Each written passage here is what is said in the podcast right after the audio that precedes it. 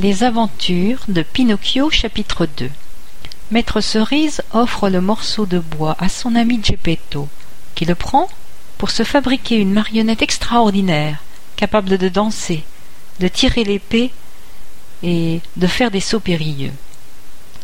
C'est alors qu'on frappa à la porte. Entrez dit le menuisier, sans avoir la force de se relever. Un petit vieux, tout guigneret, entra dans l'atelier. Il avait pour nom Geppetto, mais les enfants du voisinage, quand ils voulaient le mettre hors de lui, l'appelaient Polenta, au motif que sa perruque jaune ressemblait fort à une galette de farine de maïs. Geppetto était très susceptible. Gare à qui lui donnait de la polenta. Il devenait une vraie bête, et il n'y avait plus moyen de le tenir. Bonjour, maître Antonio, dit Geppetto. Qu'est-ce que vous faites assis par terre? J'apprends le calcul aux fourmis. Grand bien vous fasse. Qu'est-ce qui vous amène chez moi, compère Geppetto? Mes jambes. Maître Antonio, je suis venu vous demander une faveur. Me voici, prêt à vous rendre service, répondit le menuisier en se relevant. Ce matin il m'est venu une idée. Voyons cela. J'ai pensé que je pourrais faire une belle marionnette en bois, mais une marionnette extraordinaire, capable de danser, de tirer l'épée et de faire des sauts périlleux. Avec elle je pourrais parcourir le monde en dénichant ici ou là un quignon de pain et un verre de vin. Qu'en dites-vous? Bravo, Polenta cria la petite voix, celle qui sortait on ne sait d'où.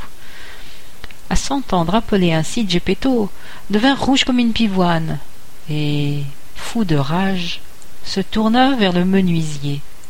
Pourquoi m'offensez-vous? Qui donc vous a offensé? Vous m'avez appelé Polenta. Mais ce n'est pas moi. Ben voyons, ce serait moi par hasard? Moi, je dis que c'est vous. Non. Si. Non. Si. S'échauffant de plus en plus, ils passèrent des paroles aux actes.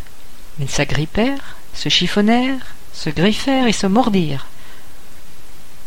Le combat fini, maître Antonio avait dans les mains la moumoute de Geppetto, et Geppetto se rendit compte qu'il avait entre ses dents la perruque grise du menuisier. Donne-moi ma perruque, cria maître Antonio. Et toi, rends-moi la mienne et faisons la paix. Chacun ayant repris sa perruque, les deux petits vieux se serrèrent la main et jurèrent de rester bons amis pour la vie entière. Donc, compère Geppetto, dit le menuisier, pour sceller la paix retrouvée, que puis-je faire pour vous être agréable? Il me faudrait du bois pour fabriquer ma marionnette. Tout content, le menuisier fila prendre sur l'établi le bout de bois qui lui avait fait si peur.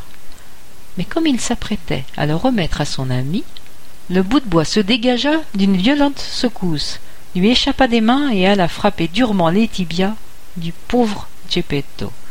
Eh bien, maître Antonio, voilà une jolie manière de faire des cadeaux. Vous m'avez quasiment estropié. Mais je vous jure que ce n'est pas moi.